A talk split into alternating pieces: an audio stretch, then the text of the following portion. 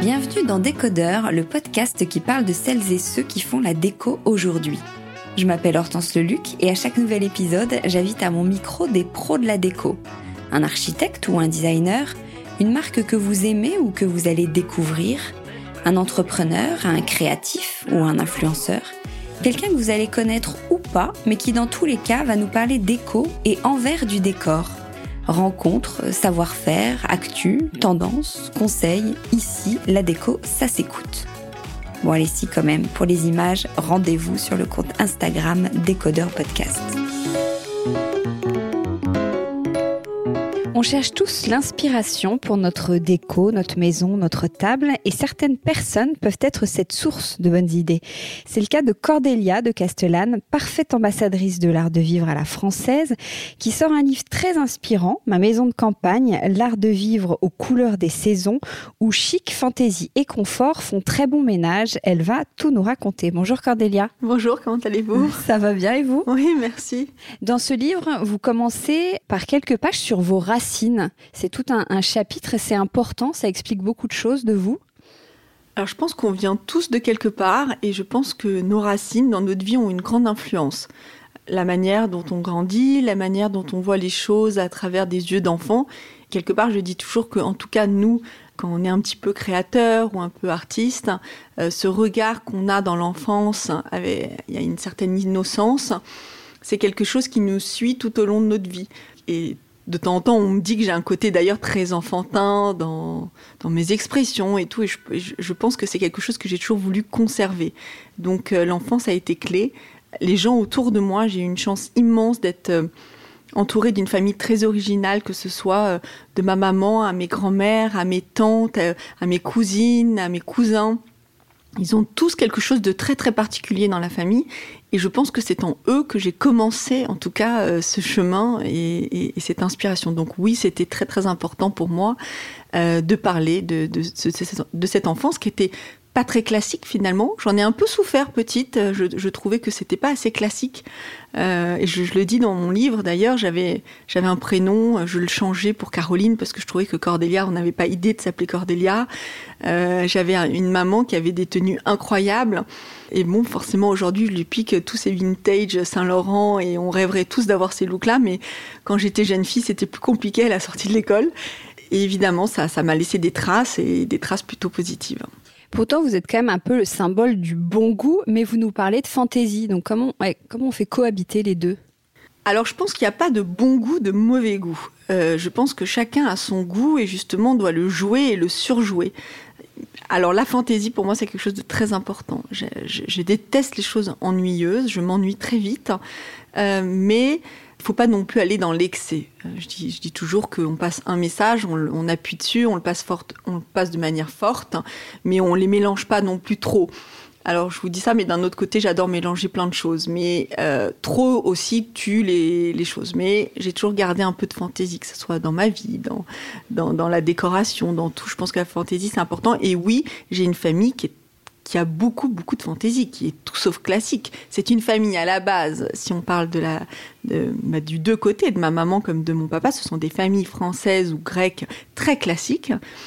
Mais justement, par le fait que ce soit des, vieilles familles, elles ont un côté euh, où elles twistent tout avec beaucoup, beaucoup de fantaisie. En vrai, elles se permettent beaucoup de choses, ces familles-là.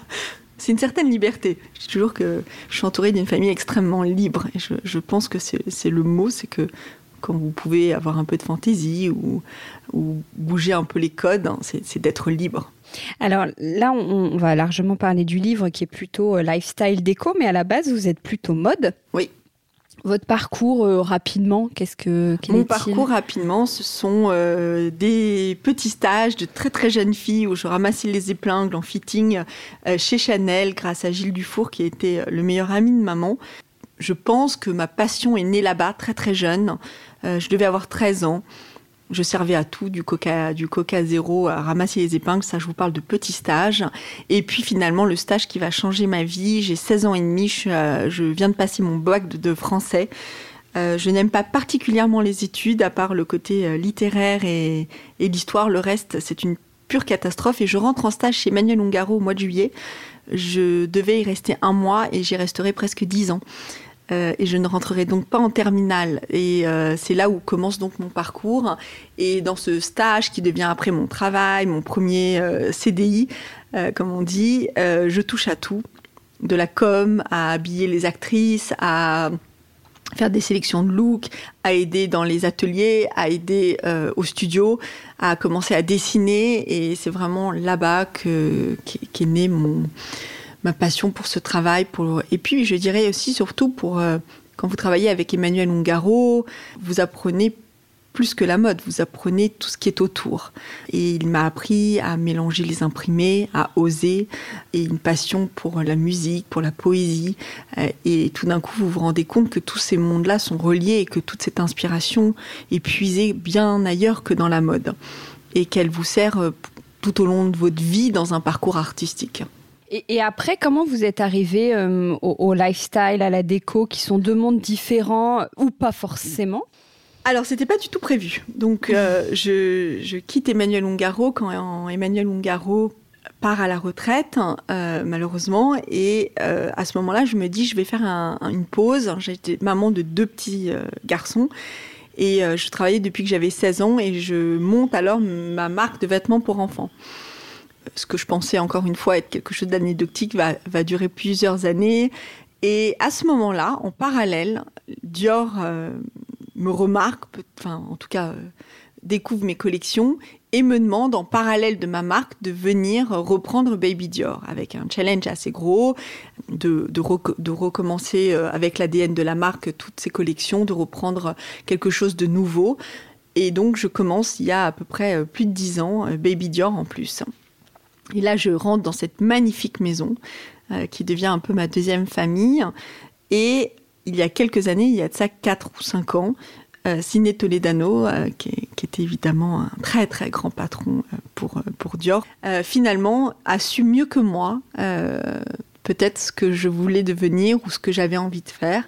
Et à ce moment-là, me propose de reprendre Dior Maison et d'en faire quelque chose d'un peu plus gros, avec un studio interne où on commence à dessiner des vraies collections et tout.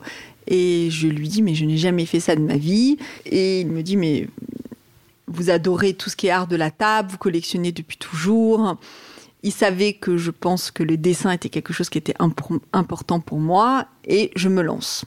Et finalement, je pense qu'il avait eu euh, l'œil plus que moi sur euh, un peu mon futur et donc euh, voilà, double casquette. Alors non, je ne fais pas que de la décoration, non, je ne fais pas que de la mode pour enfants, je déteste être enfermée dans une boîte.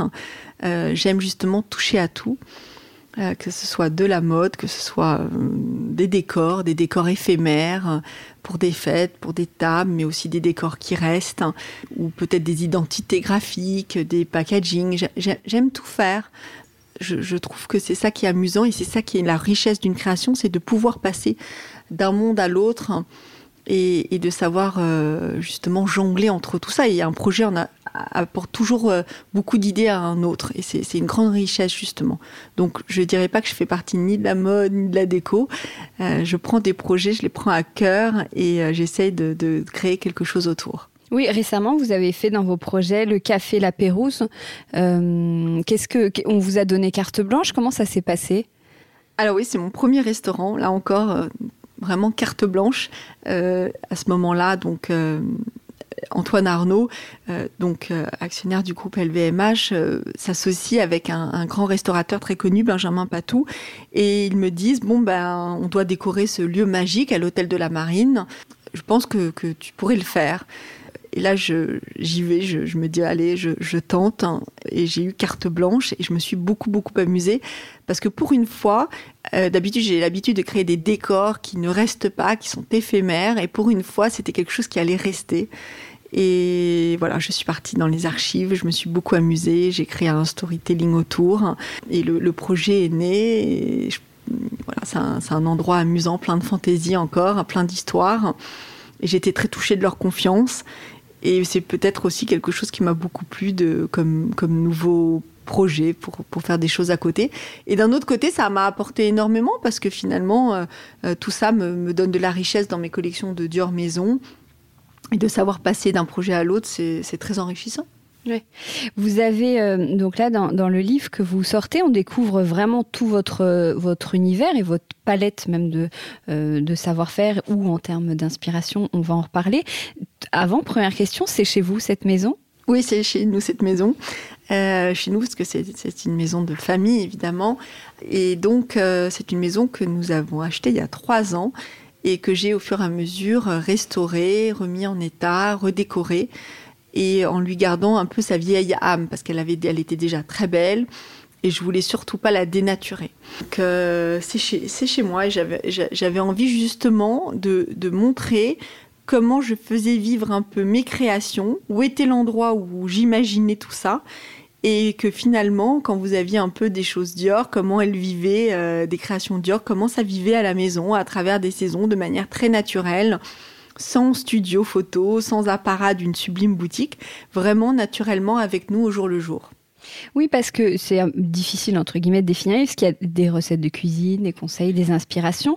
Vous, qu'est-ce qui vous inspire alors? La grande question. Je crois que tout m'inspire. Euh, j'ai pas de choses spécifiques. Je vais pas vous dire c'est ce tableau-là qui m'a emmené là. C'est un peu de tout. Ça a des moments donnés. Ce sont des flashs. Si je dois parler de mes collection Dior, c'est forcément Dior avant tout qui m'inspire. D'abord, Monsieur Dior. Christian Dior avait a eu une vie extrêmement riche, extrêmement forte. En dix ans de création chez Dior, il nous a laissé des archives.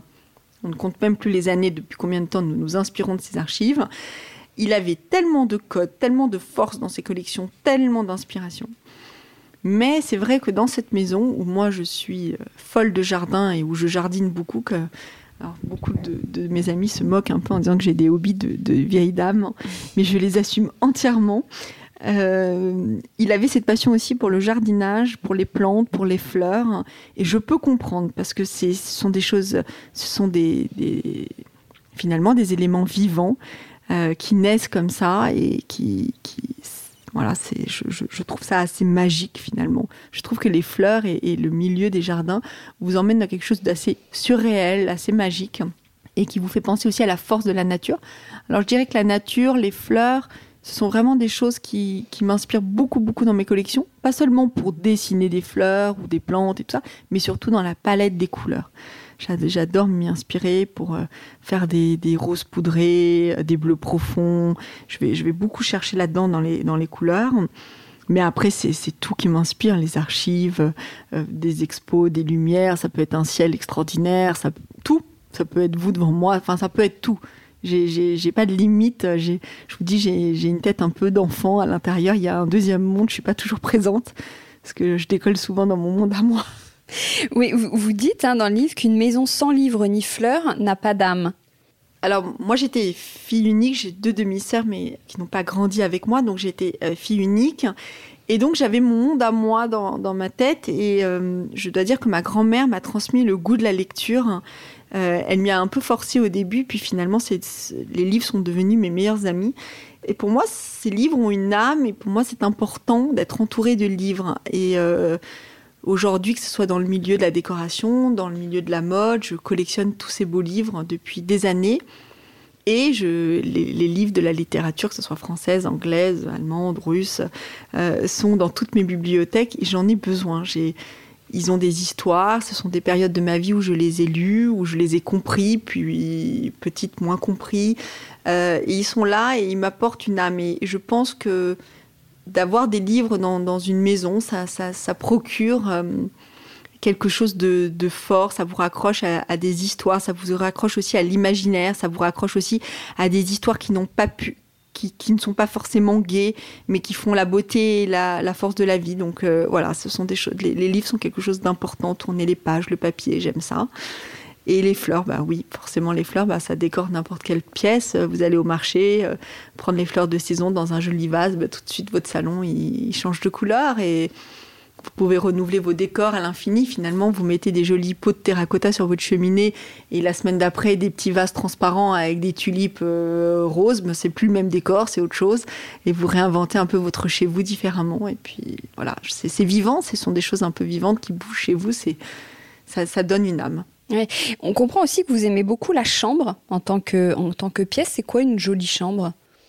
Je dirais qu'une jolie chambre, c'est un endroit où vous vous sentez bien. C'est l'endroit qui est à vous, qui vous appartient, qui est, qui est votre. Euh, je dis souvent que les intérieurs reflètent votre âme. Et la chambre encore plus, puisque c'est l'endroit où vous allez dormir, où vous allez passer du temps. Et euh, je pense que d'être bien dans sa chambre, c'est aussi être bien avec soi-même. Finalement, quand vous parlez des intérieurs, il y a beaucoup de choses qui reflètent de vous-même. Et. Euh, voilà, donc c'est. Oui, j'adore ma chambre. J'y passe beaucoup de temps. Je pense que je pourrais y travailler énormément euh, si j'avais pas les obligations que j'ai. Euh, c'est un endroit que je suis assez solitaire parfois et, et j'aime pas tellement sortir. Évidemment, j'adore mes amis, mais euh, je suis pas une grande je suis pas quelqu'un de très social et je suis assez timide, donc la chambre est quelque part pour moi un, peu mon refuge, mon endroit à moi. Et puis j'ai quatre enfants, donc vous imaginez, la maison est souvent animée, donc ma chambre c'est un peu mon, mon coin de refuge. Et comment vous décorez une pièce? C'est Vous diriez euh, c'est plutôt euh, euh, spontané ou, assez réfléchi? Je dis une pièce, mais même du coup parfois un décor un peu plus largement. Alors ça dépend énormément. Je pense que chez moi c'est pas très réfléchi. J'essaye avant tout que ce soit pour un décor. Pour chez moi, j'essaie de m'imprégner du lieu. J'essaye de respecter le, lieu. Si c'est un endroit moderne, si c'est un endroit euh, ancien, si ça a une histoire. Je n'aime pas euh, casser.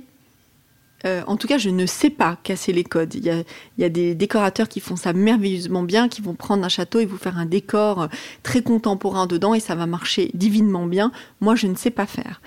J'ai besoin de m'adapter au lieu, de le respecter, de le comprendre. À la maison, j'ai fait énormément de choses au feeling. Euh, j'ai mélangé des choses de famille, j'ai mélangé tout ce que les, gens ne voulaient plus dans la famille, j'ai ramassé. Ils me disaient non mais ça on n'en veut plus, je ramassais. Euh, et finalement ça a trouvé sa place. J'aime bien aussi à la maison créer des accidents, d'avoir des, des choses qui n'ont pas lieu d'être là. Et cette chaise finalement vous dites mais qu'est-ce qu'elle fait là? Mais non finalement elle est très bien là. Parce que justement de ne pas trop penser pour que ça ne fasse pas trop décorer que ça ne ressemble pas à une page de magazine, euh, et que ce soit personnel. Moi, je dis toujours aux gens, faites des choses qui vous plaisent, qui sont personnelles. Quand il s'agit de faire des décors euh, éphémères ou un restaurant, forcément, j'y pense plus parce que c'est quelque chose qui va rester, c'est quelque chose qui doit parler à tout le monde, qui ne doit pas parler seulement à moi. Je crée pour les autres, je crée pour une marque. Donc, c'est réfléchi, c'est plus pensé. Euh, je me mets à la place des autres, mais je garde toujours ma première idée. Par contre, je J'évolue pas souvent dans mes projets. Je, pense souvent que ma première idée est la bonne. De temps en temps, je sors et puis je reviens toujours à la première. Donc c'est assez amusant, je l'ai vu plusieurs fois. Mais oui, pour ce qui est pour les autres, et pour mon travail, pour des décors et pour Dior, c'est assez réfléchi. Mais pourtant, vous parlez de casser les codes, mais vous n'hésitez pas à mélanger les couleurs quand même, euh, les, imprimer, vous osez. Comment vous réussissez ça? Parce que justement, euh, souvent, nous, on, ose moins, alors que vous, ça semble très spontané, justement. Oui, c'est-à-dire que tout d'un coup, je vais trouver une chaise chez ma grand-mère que plus personne ne veut et je vais aller la mettre au milieu du salon comme ça. Et puis, je vais la poser, je vais reculer. Euh, souvent, je prends une photo, je regarde sur l'image comment ça marche. Euh, et ça, c'est un conseil que je donne toujours. Prenez une photo du décor que vous êtes en train de faire. vous allez tout de suite voir si ça marche ou pas en photo. Vous le verrez mieux qu'avec vos yeux. Et donc, je prends une photo, puis finalement, je vois que la chaise, elle, elle rentre très très bien dans le décor. Et je la laisse là. Puis de vraiment, elle va pas, alors je la bouge ailleurs. De temps en temps, vous me verrez avec la chaise dans la maison en train de me balader jusqu'à ce qu'elle trouve sa place. Mais elle va trouver sa place. mais je fais les choses, oui, assez naturellement. Et même, je dois, je dois dire que pour finir le décor, quand j'ai fini la pérouse, j'ai été chiner quelques chaises et tout. Je les ai placées par-ci par-là. Puis les, les gens du chantier m'ont regardé, me mais qu'est-ce que tu fais avec ces chaises complètement dingues dans tes mains? Ça va pas du tout là. Et puis finalement, elles étaient parfaites dans le décor. Et c'est ça qui est amusant, c'est qu'il faut euh, oser parfois, il faut savoir mélanger, il faut savoir euh, euh, casser les choses. Qui a dit que le rouge et le rose n'allaient pas ensemble? Qui a dit que certaines couleurs n'allaient pas ensemble? Moi, je dis que, voilà, fait d'une certaine manière, beaucoup de choses vont ensemble. Il faut juste le bon endroit, le bon moment, la bonne vibration, mais il, faut, il faut oser, il faut, il faut pas avoir peur. Il ne faut pas trop réfléchir non plus. Hmm. Vous, avez, on, euh, style, on en, a parlé, qui est à la fois fantaisisme et qui peut être assez euh, classique, un peu british parfois, un peu campagne. Qu'est-ce que vous pensez des tendances? Alors moi j'adore cette phrase de qui dit « les modes passent, le style reste ». Je n'aime pas trop les tendances. Euh, je suis contente de voir que parfois il y a des choses que, sur lesquelles on, disait ah non ça c'est pas possible ça fait grand-mère et tout d'un coup revoilà les fleurs partout et tout. Mais moi j'ai un certain style qui est très différent à la ville et à la campagne. J'ai pas du tout le même univers. Là je vous ai parlé que de la campagne alors euh, les gens euh, temps me disent oh Madame Fleur ou Madame Imprimée ou Madame ceci, mais ils seraient bien surpris à Paris de, de voir que j'ai un intérieur assez uni où il y a certes de la couleur, mais beaucoup plus contemporain que ça. Et que de l'autre côté, euh, chez La Pérouse, ben, dans le café La Pérouse, il n'y a pas de fleurs. Et que quand je fais un service Dior euh, Canache Provence, c'est assez graphique. Donc, euh, je sais aussi m'adapter aux endroits. mais les tendances, non. Je, les comprends. Je comprends que des gens aiment bien s'y attacher.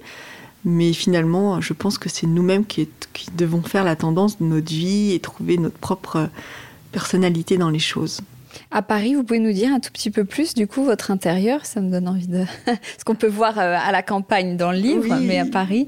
Alors, à Paris, euh, c'est assez euh, parisien. Les sols sont, sont teints en, noir foncé sur des parquets pointe de Hongrie tout simple.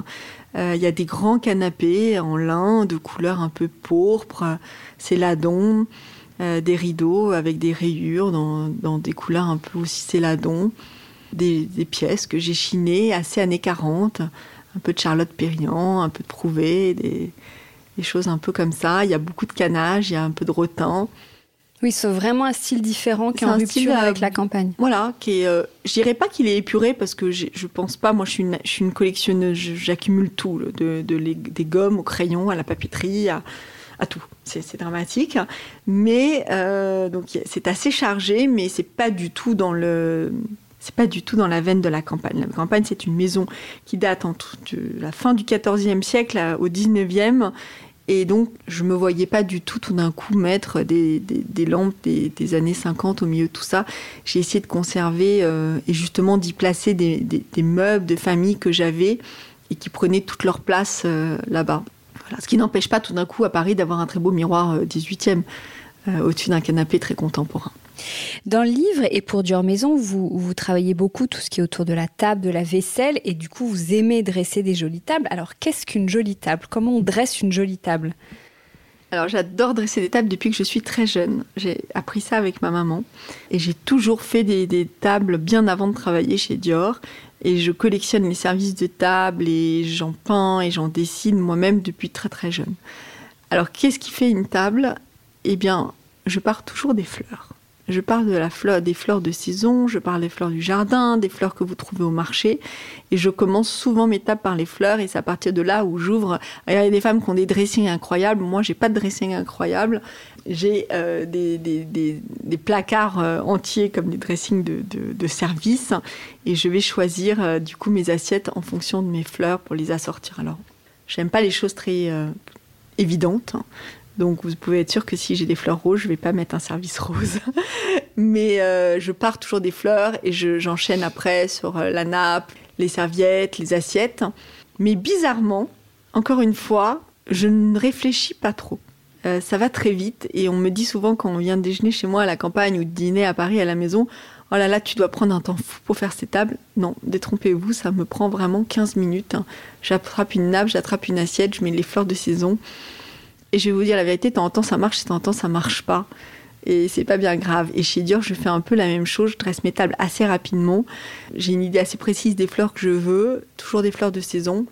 Et euh, voilà, de temps en temps ça marche, et de temps en temps ça marche pas. Et quand ça marche pas, c'est génial parce que comme vous êtes en studio et que vous faites une photo, on ajuste et euh, jusqu'à ce que ça soit parfait. Et une fois que c'est parfait, on reproduit en boutique. Euh, mais et vous feriez la même table pour un dîner et un déjeuner? Non. Il faut vraiment les distinguer. Alors déjà, à déjeuner, moi je dis euh, pas de bougies sur les tables. On met jamais de bougies à l'heure du déjeuner. Et même quand vous avez chez vous des bougies dans des bougeoirs, euh, il faut toujours que la, mèche ait été allumée. Alors si elle est éteinte, il faut qu'elle soit noircie. Il faut jamais qu'elle soit blanche et neuve. Ça, c'est des petits conseils que je donne euh, parce que je trouve que c'est plus raffiné. Et puis non, à l'heure du déjeuner, je fais des choses beaucoup plus fraîches. Et le soir, j'adore la lumière de la bougie. Il y a souvent beaucoup de bougies. D'ailleurs, je dis toujours que quand vous n'avez pas eu le temps d'aller acheter des fleurs, que vous avez un dîner comme ça qui n'était pas prévu, vous mettez plein, plein, plein de bougies sur la table et ça fait un effet dingue. Le livre est organisé autour des quatre saisons. Pourquoi? Parce que je vis très différemment les quatre saisons. D'abord, je vous ai dit, je suis une folle de jardin. Donc voilà, je, tourne tout autour du jardin. Donc forcément, les quatre saisons sont très très importantes dans un jardin.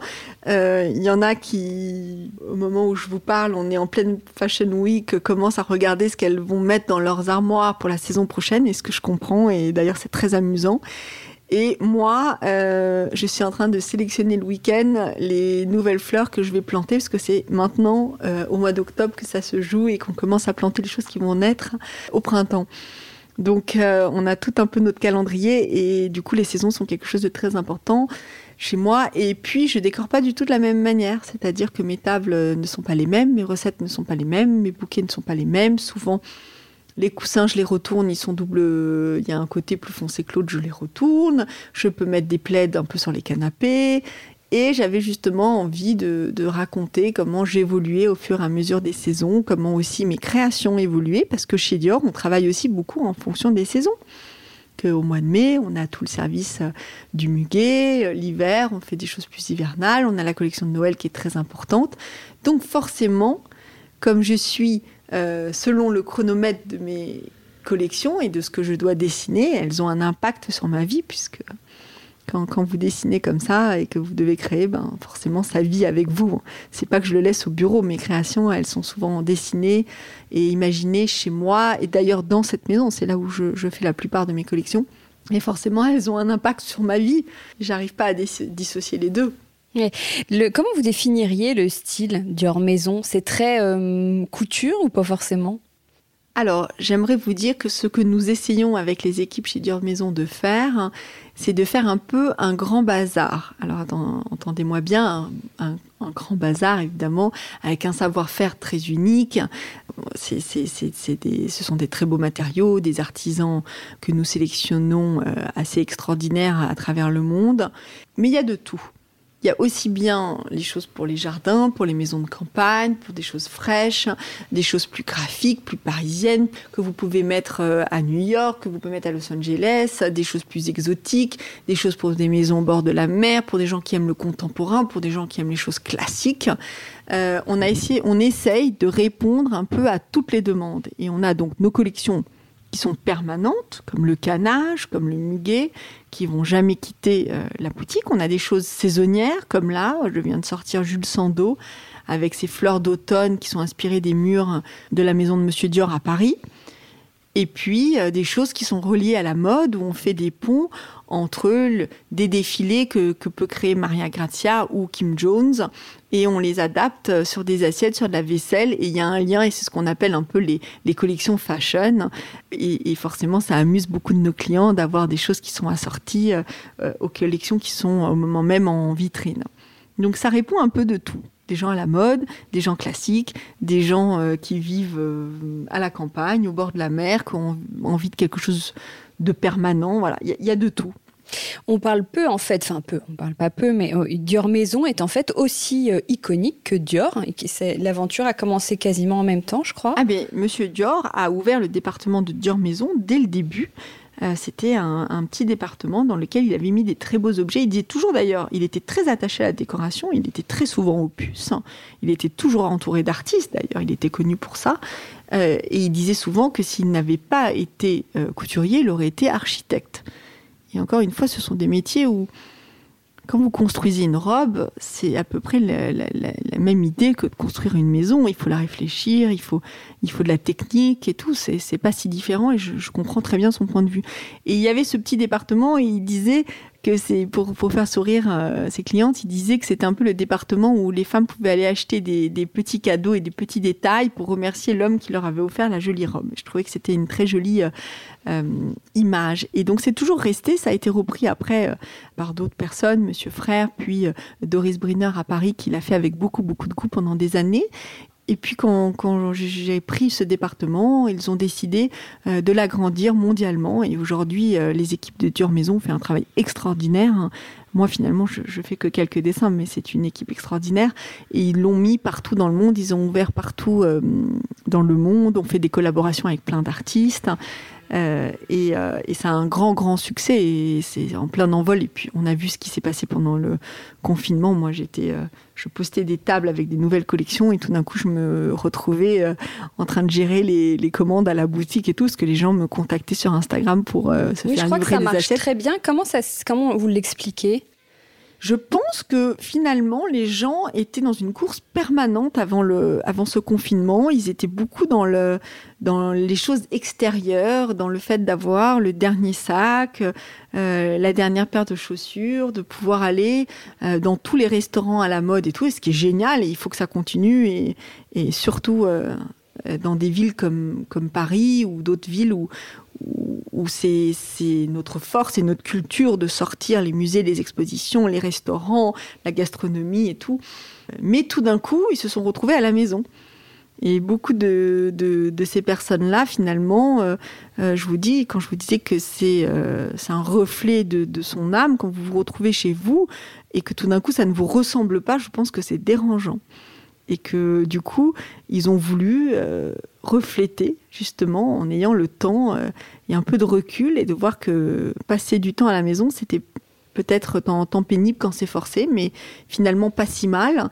Euh, ils ont voulu mettre plus d'âme dans leur quotidien et que ça leur ressemble plus. Et donc finalement, il y a eu un engouement incroyable. Là, on parle de Dure Maison qui forcément fait rêver beaucoup de monde, mais qui n'est pas accessible pour tout le monde, et je le comprends. Euh, donc euh, nous, on est là encore une fois pour euh, faire rêver les gens. Je dis toujours que ne demande pas aux gens de, d'acheter, c'est aussi pour les faire sourire, pour les faire rêver. C'est ça notre but. Mais il y a des collections extraordinaires que vous trouvez aujourd'hui partout. Je parle souvent de Zara Home qui font un travail extraordinaire. Aujourd'hui, vous pouvez euh, avoir des très belles choses dans votre maison sans non plus euh, que ce soit à des prix euh, exorbitants. C'est accessible. Et je pense que tous ces départements-là, justement, c'était des livraisons et des livraisons. Ils ont, ils ont leur site internet explosé et même nous chez Dior, euh, on était complètement dépassés par la demande. Oui, est-ce qu'une déco réussie, c'est pas aussi une question de, de budget? C'est peut-être plus facile quand même de s'offrir des jolies choses et de créer un intérieur raffiné quand on a un peu plus d'argent? Alors, sincèrement, je vais pas vous dire non parce que ça serait mentir. Forcément, quand on peut acheter un très beau meuble euh, ancien, signé, euh, qui a un cachet, forcément, ça apporte beaucoup dans une maison. Mais je crois qu'aujourd'hui, c'est un peu comme la mode. Quand vous avez l'œil, quand vous prenez le temps, quand vous avoir l'œil, il faut pas naître avec. Hein. Vous pouvez l'éduquer votre œil. Vous pouvez euh, vous pouvez apprendre avec tout ce qu'il y a aujourd'hui sur les réseaux et tout ça. C'est c'est facile de commencer à faire son œil.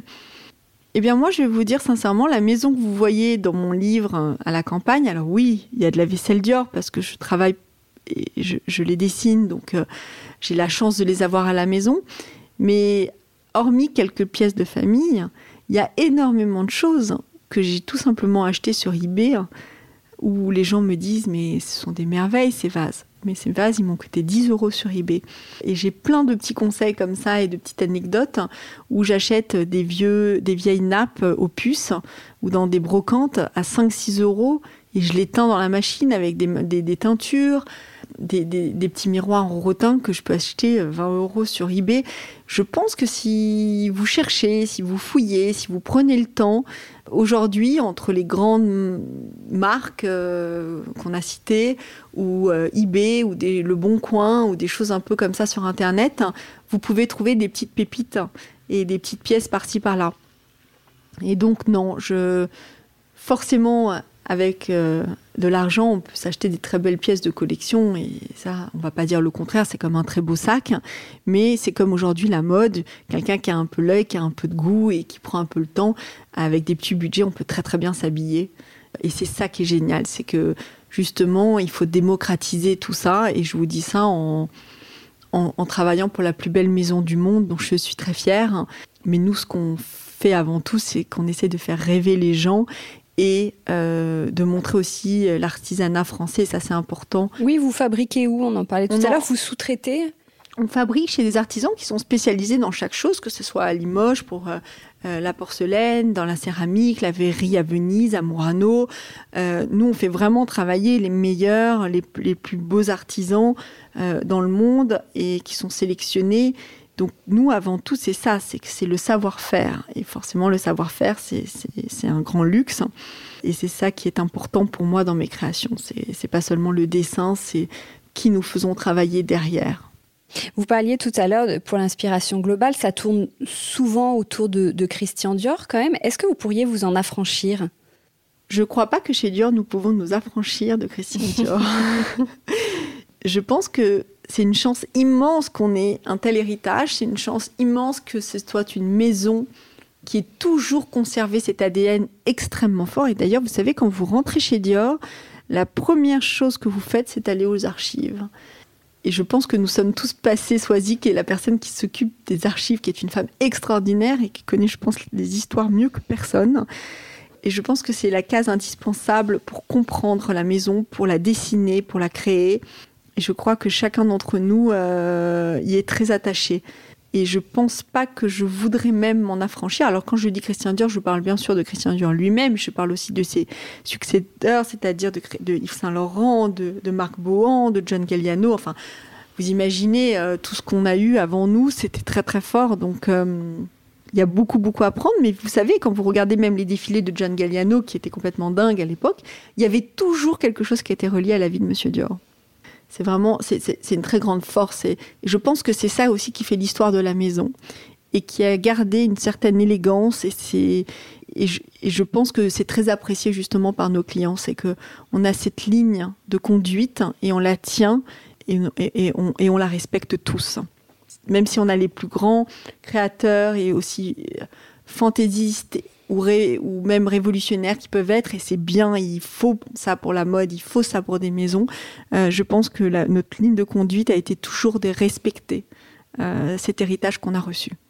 Tout a l'air euh, dans, le livre ou dans ce dont vous nous dites, ça a l'air, c'est très, raffiné, c'est un côté presque même parfait. Est-ce que vous avez quelque chose que vous avez déjà raté ou une anecdote à nous raconter que vous avez fait des essais, c'était vraiment euh, moche, pas présentable, ou vous avez regretté? Ah non, mais je rate plein de choses. j'allais pas les photographier, les choses que j'allais rater. Euh, c'est pas parfait à la maison. C'est loin d'être parfait. D'abord, je vous dis, c'est une maison avec quatre enfants, plus tous les, amis des enfants. Vous imaginez que euh, c'est très souvent le souk. Euh, qui c'est une maison qui a du bruit, qui, qui rit, qui peut crier parfois. Euh, on photographie le beau. Euh, moi, j'aime la beauté des choses, donc euh, je suis très attirée par, la beauté, tout simplement. Que ce soit la beauté des pièces, des choses, des éléments, de la nature, du ciel, des femmes, de tout. J'aime les choses belles. Mais oui, j'ai raté plein de choses dans ma vie. Euh, ça m'est arrivé même. j'avais, j'ai une pièce là-haut où j'ai raté complètement les murs et le canapé qui vont pour le coup pas du tout ensemble. Et euh, au début, je me suis dit, bon, attends, peut-être que ça va marcher ce mix et on va y arriver. Et finalement, je regarde, je suis non, ça va vraiment, ça va pas le faire, il faut le refaire. Donc oui, bien sûr que je rate des choses, on rate tous des choses. Et euh, j'ai envie de vous dire que c'est, c'est seulement ceux qui n'essayent pas qui ne ratent rien. Il faut, il faut, il faut essayer, il faut rater, on apprend et, euh, et c'est normal.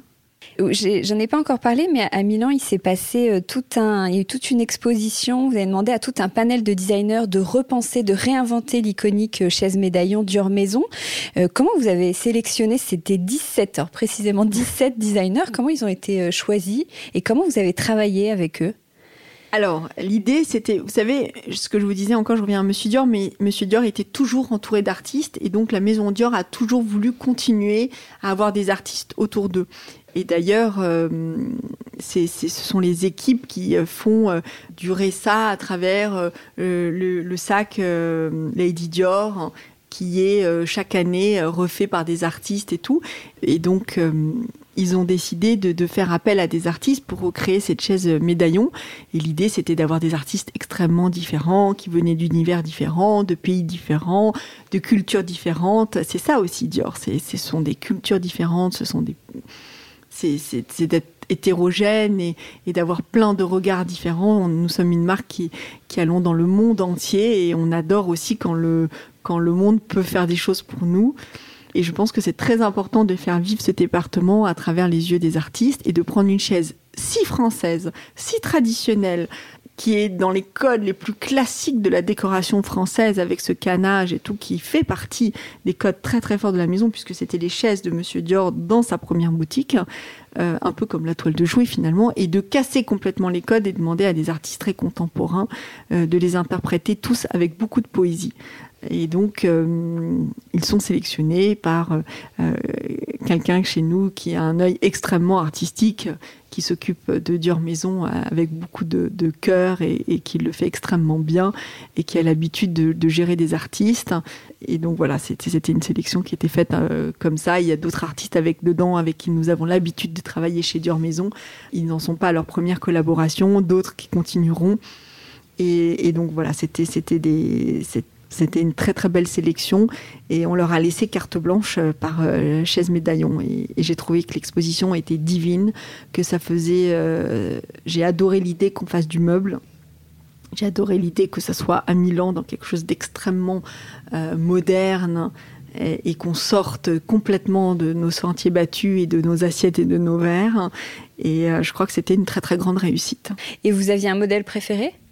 Non, facile. je ne saurais pas vous répondre parce que je les trouvais toutes euh, très particulières en leur style et très euh, euh, poétiques. Il y, en avait vraiment, elles étaient toutes très très réussies. Je ne peux pas vous dire que j'en ai aimé une plus que l'autre.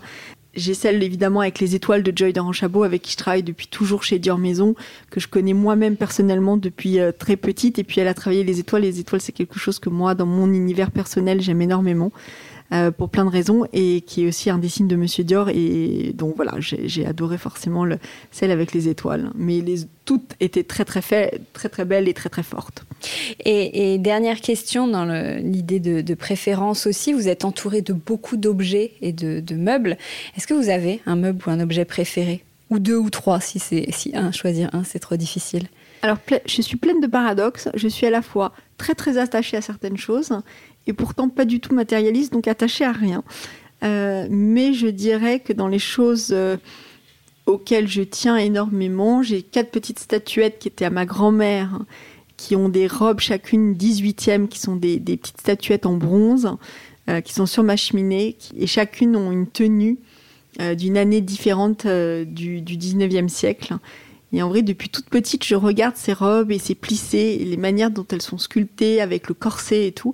Et je pense que euh, j'ai commencé à dessiner mes premières robes petites devant ces statuettes et c'est pour ça qu'elles sont là, c'est qu'elle me les a offertes en souvenir de mes premiers dessins. Euh, et j'espère qu'elles ne me quitteront pas. Et puis, il y a euh, ces deux canapés et ces rideaux qui sont dans mon salon que j'appelle le salon russe, qui sont des tissus un peu inspirés justement des couleurs russes sur un fond très foncé. Et ce sont des tissus qui ont été dessinés par Emmanuel Ungaro, dans les années 70. Et donc, évidemment, j'y tiens énormément parce que c'est voilà, un merveilleux souvenir euh, de ce grand, grand monsieur qui a été très important dans ma vie. Merci beaucoup, Cordélia. Merci, pour votre gentillesse. Merci. Décodeur, c'est terminé pour aujourd'hui. Merci beaucoup d'avoir écouté en entier. Si vous avez aimé, n'oubliez surtout pas de vous abonner à ce podcast pour ne pas rater les prochains épisodes chaque vendredi. Bien sûr, vous pouvez aussi le partager sur euh, Facebook, Twitter ou en story. Ça permet de le faire euh, connaître euh, à vos proches. Je suis Hortense Leluc et vous pouvez me retrouver sur Instagram via le compte Décodeur Podcast. N'hésitez pas à me suivre pour l'actu déco. Et si jamais vous écoutez cette émission sur iPhone via l'application Apple Podcast, vous pouvez aussi me laisser un commentaire, rubrique classement et avis, c'est juste sous la liste des épisodes. Les 5 étoiles me font toujours très plaisir et surtout, elles permettent de faire connaître Décodeur encore plus largement et de partager l'univers de la déco avec le plus grand nombre. Voilà, merci et à très bientôt alors, ici ou ailleurs.